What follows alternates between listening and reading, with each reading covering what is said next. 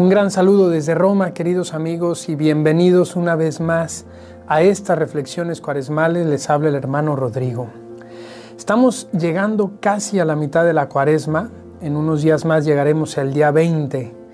Y hoy quisiera invitarles a que reflexionemos en el Evangelio que leímos al inicio de la cuaresma, con el que comenzamos aquel miércoles de ceniza. Y es que este Evangelio es muy interesante porque normalmente vemos la cuaresma, cuando pensamos en la cuaresma, se nos viene a la mente la idea del compromiso, del sacrificio, de la renuncia. Y sin embargo, este primer Evangelio con el que arrancamos la cuaresma nos hablaba sobre todo de un término, que es la recompensa. Y es que Jesús lo que quiere invitarnos en esta cuaresma es a pensar en la recompensa que podemos recibir y que estamos llamados a recibir. Esa recompensa que parece ser el resorte principal de nuestras acciones. Hay en nuestro corazón una sed, un deseo de alcanzar una recompensa que nos atrae y que impulsa todo lo que hacemos en nuestra vida. Por eso en ese Evangelio que les comento se escucha mucho esta palabra. Recordarán todos cuando dice Jesús, cuando des limosna no lo anuncies con trompeta, yo les aseguro que ellos ya recibieron su recompensa. Tú, en cambio, que no sepa tu mano izquierda lo que hace la derecha, porque tu Padre que ve lo secreto te recompensará. Y así, para, el para este tema del ayuno, de la limosna y de la oración, Jesús habla frecuentemente de la recompensa.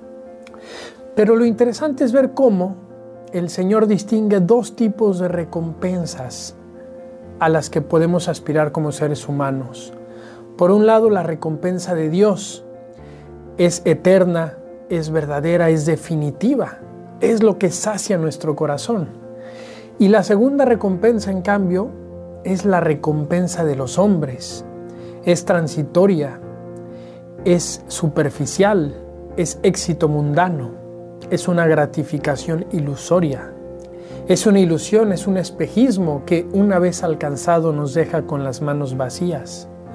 Esta recompensa mundana, esta recompensa de los hombres nunca nos deja totalmente satisfechos, nunca nos deja en paz. Qué bien nos haría en esta cuaresma preguntarnos, queridos amigos, qué tipo de recompensa estamos buscando en nuestra vida de fe. Incluso cuando hacemos cosas buenas como la oración, el ayuno, la limosna, ¿Qué tipo de recompensa estoy buscando?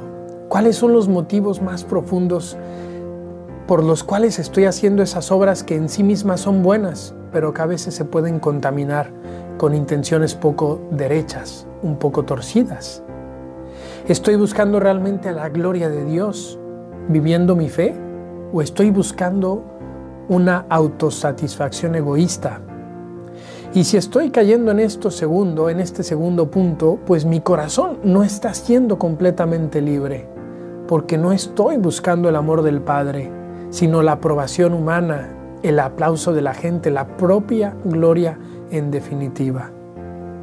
Y todo se convierte así en un fingimiento, en una fe vivida de apariencias, de barniz superficial.